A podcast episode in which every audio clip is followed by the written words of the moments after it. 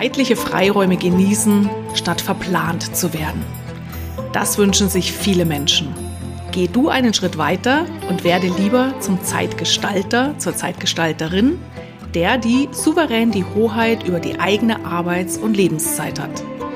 Mit sieben Schritten, die kreativen Chaoten und Menschen in der WUKA-Welt wirklich helfen. Und damit herzlich willkommen zu einer neuen Episode Kreatives Zeitmanagement. Wie oft hast du schon Sätze gesagt wie diese? Ich habe keine Zeit für Sport. Vor lauter Daily Business bleiben meine langfristigen Themen immer auf der Strecke. Ich hetze von einem Termin in den anderen. Zeit, um mal in Ruhe zu arbeiten, habe ich entweder vor 7 Uhr morgens oder nach 18 Uhr abends. Wie wäre es, wenn Sätze wie diese in deinem Leben künftig der Vergangenheit angehören? In diesem Beitrag erfährst du, wie du mit sieben ganz einfachen Schritten das schaffst. Wie du dir Zeit für die Aktivitäten schaffen kannst, die dir wichtig sind und vor allem schauen wir uns an, wie eine Tages- oder Wochenplanung, Gestaltung gelingen kann für kreative Chaoten und oder Menschen in einer VUCA-Welt. Tipp, mehr Workhacks für deine Zeitgestaltung und auch einen Kniff, wie du in Outlook beispielsweise deinen Kalender optisch perfekt und motivierend gestalten kannst, die findest du in meinem Blog www.glücksfactory.de. In den Notes findest du einen Link darauf. Schritt 1. Zeit haben oder Zeit nehmen. Eigentlich wissen wir es doch alle, wie es geht. Wir werden nie die Zeit für die schönen Dinge des Lebens haben, wenn wir uns die Zeit dazu nicht nehmen. Im Kern ist es banal, aber in der Alltagshektik vergessen wir es ganz oft. Aber wie schön, dass wir als erwachsene Menschen auch noch lernen und uns verändern können. Vertraue also ab sofort nicht mehr darauf, dass du irgendwann mal Zeit haben wirst für das, was dir wichtig ist, sondern werde aktiv und bewusst zum Zeitgestalter, zur Zeitgestalterin. Übernimm aktiv die Hoheit über deine Tage, Wochen, Monate, Stunden und Minuten und komme so auch ein großes Stück weit raus aus der Fremdbestimmung. Lass nicht mehr zu, dass andere Menschen dir ständig vorgeben, wann du was tun solltest, sondern gib du die Taktung vor, soweit es eben möglich ist. Weil natürlich geht es nicht immer. Wir leben in einer Welt mit anderen Menschen, wo wir Rücksicht üben müssen und wollen, wo wir auch mal Kompromisse finden müssen und wollen. Das heißt, die Kunst ist es, die richtige Balance zu finden zwischen ich habe die Hoheit über meine Zeit und ich agiere im Sinne des Teams der Familie. Und noch besser gelingt dir dieser Schritt eins, wenn du deine Zeitgestaltung schriftlich machst. Das heißt, Schritt zwei, mach es schriftlich. Ja, nimm dir Zeit und visualisiere deine Aufgaben schriftlich in deinem Kalender. Warum macht es Sinn? Zeitpläne, die wir nur im Kopf haben, verwerfen wir ganz schnell. Die haben nur eine ganz geringe Verbindlichkeit. Oder auch, wenn wir mehrere Termine im Kopf haben, nur im Kopf haben, entsteht häufig das Gefühl, ah, hab ja alle Zeit der Welt.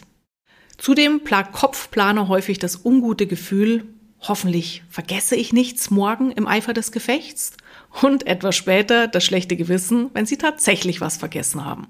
Das heißt, Vorteile von schriftlichen Notizen in deinem Kalender, in deinem Zeitplaner sind, dass du Engpässe im Tagesablauf sofort erkennen kannst, dass du sehr schnell siehst, wie eng oft alles getaktet ist und rechtzeitig gegensteuern kannst. Zudem spornen schriftliche Kalendereinträge auch an, das Geplante tatsächlich umzusetzen und im Nachhinein können wir schriftliche Kalendereinträge als erledigte Aufgaben markieren. Zum Beispiel im Outlook mache ich das farbig, ja, färbe ich dann grau ein, erledigt. Und das macht Spaß und zeigt, was wir schon alles geleistet haben und auch das motiviert. Bedeutet also konkret, sammle in deiner reisenden To-Do-Sammlung alle offenen Aufgaben, die noch keine zeitliche Konnotation haben und springe dann in deinen Kalender, um einen verbindlichen zeitlichen Bezug zu schaffen. Bei Terminen, Verabredungen mit anderen Menschen machen wir das in der Regel eh.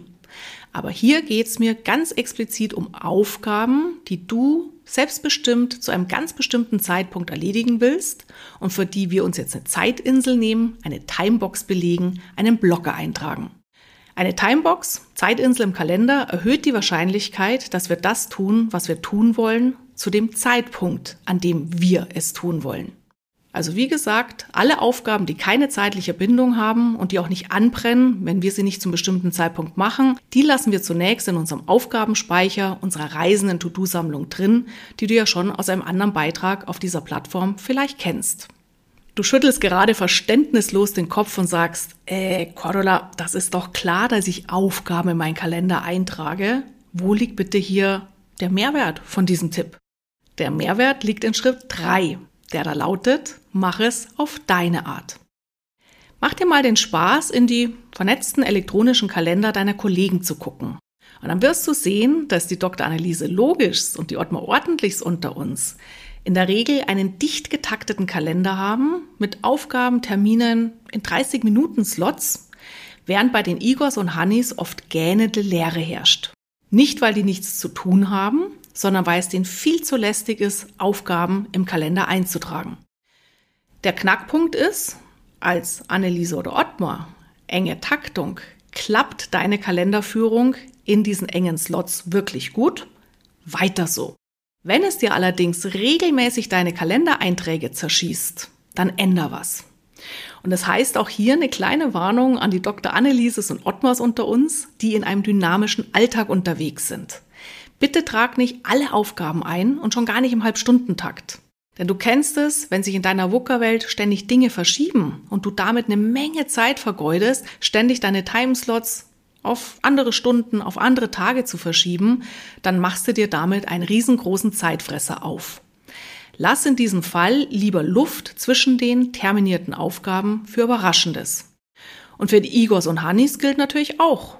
Herrscht gähnende Leere und du schaffst alle wichtigen Aufgaben entspannt und fristgerecht, auch ohne Eintrag im Kalender, dann mach bitte weiter wie gewohnt.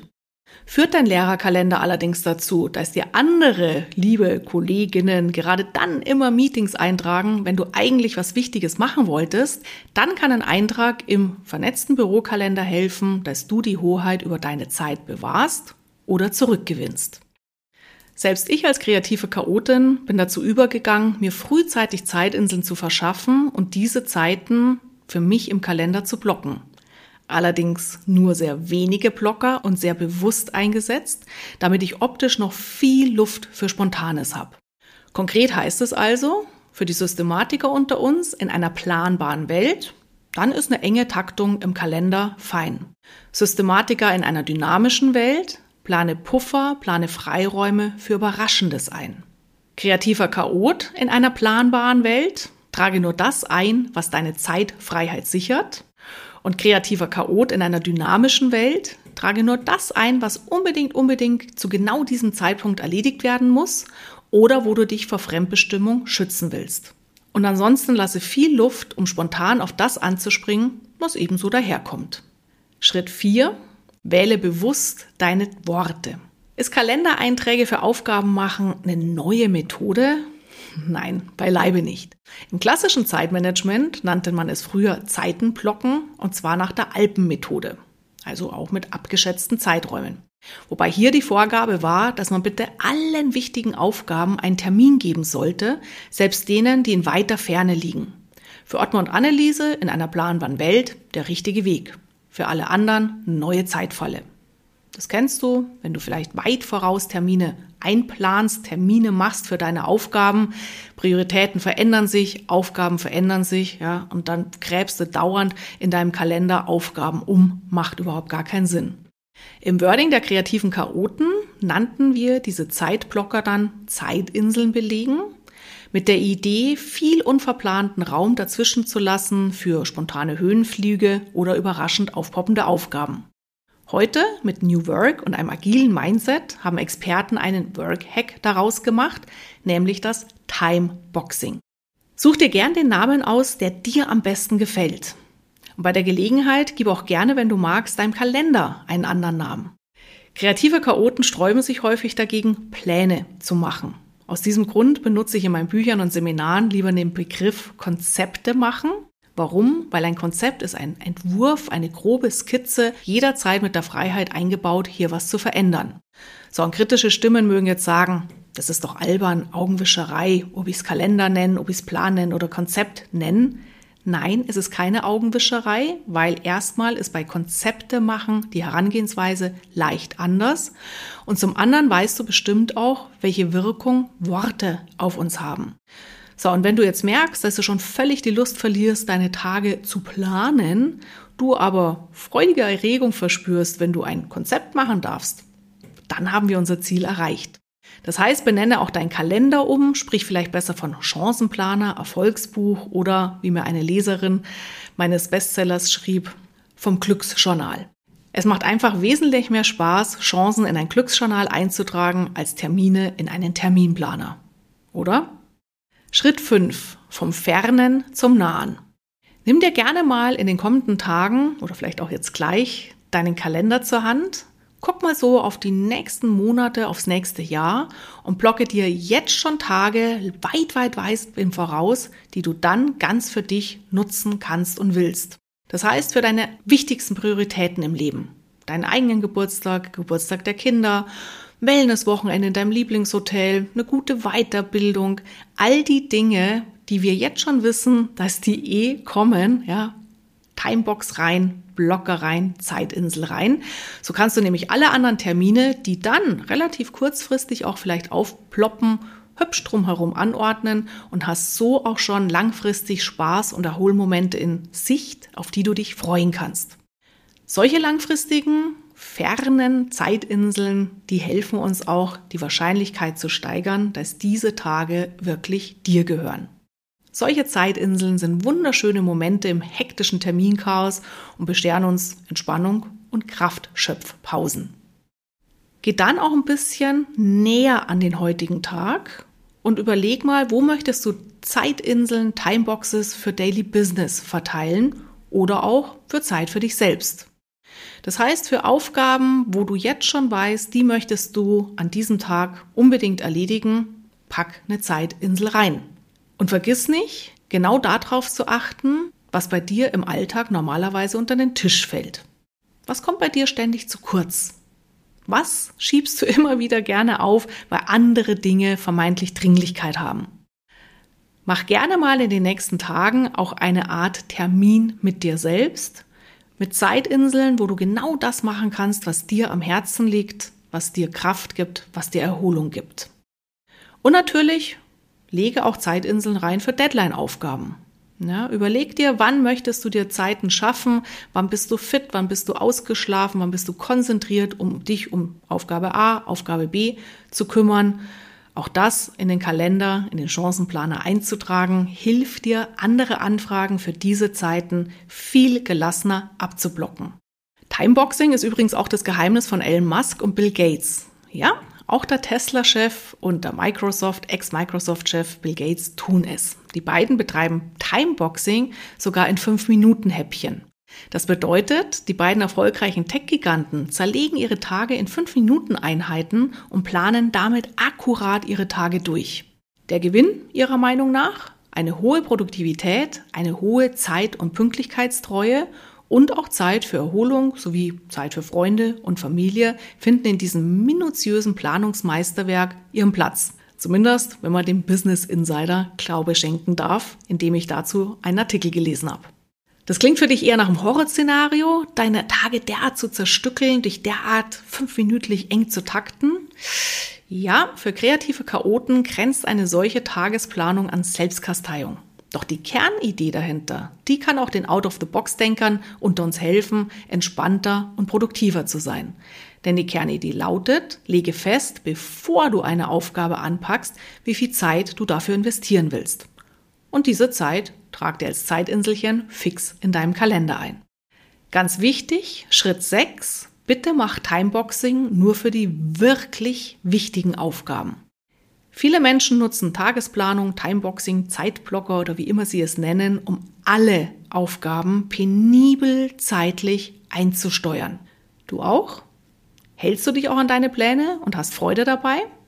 Dann bitte weiter so. Wirf das wahre Leben aber immer wieder die sauberen Pläne über den Haufen und oder es kostet dich viel Energie, diese akkuraten Kalendereinträge zu machen, dann lass bitte viel Luft in deinen Kalendereinträgen. Schreibe nur die Aufgaben und Aktivitäten rein, die du unbedingt, unbedingt zum vorgesehenen Zeitraum machen willst. Alles andere lass bitte in deiner reisenden To-Do-Sammlung drin. Das erspart dir viel Frust und wertvolle Lebenszeit, weil du Unerledigtes, zu dem du dann eben doch nicht gekommen bist, weil sich Prioritäten verschoben haben, weil neue Aufgaben dahergekommen sind, die musst du nicht mehr anpacken und das entlastet. Und Schritt sieben Gönne dir selbst auch immer mal wieder Zeitinseln, für die du dir nichts vornimmst. Wirklich nichts.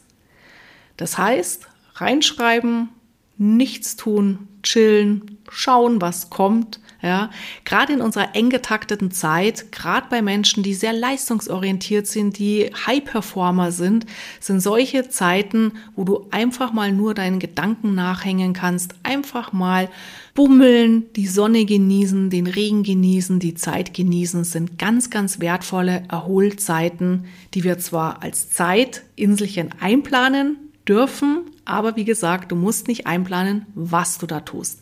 Diesen Freiraum sich zu schaffen, reicht völlig aus. Gehe diese sieben Schritte und übernimm damit die Hoheit über deine Tage. Werde zum Zeitgestalter, zur Zeitgestalterin und genieße das Privileg, über dich und deine Zeit zumindest einen Großteil selbst bestimmen zu können. Leg los, wart nicht drauf, mal Zeit zu haben, nimm sie dir. Und das war's schon wieder für heute. Ich hoffe, ich konnte dir mit diesen Impulsen den Rücken stärken, es auf deine Art zu machen. Tauche gerne in meine weiteren Episoden auf dieser Plattform ein und hole dir maßgeschneiderte Tipps zu mehr Produktivität, Gelassenheit, ein super Zeitmanagement und viel Lebensfreude. Und wenn du magst, dann gib doch gerne mal eine 5-Sterne-Bewertung und eine Rezension für meinen Podcast. Das würde mich total freuen. Vielen Dank fürs Zuhören und vergiss nicht, verbiege dich nicht, mach es einfach auf deine Art. Mehr zu deinem persönlichen Zeitmanagement und deinem Erfolg findest du natürlich in meinem Blog glücksfactory.de, auf meiner Website kreativechaoten.com und in meinen zahlreichen Büchern, E-Books und in all meinen live begleiteten Online-Trainings.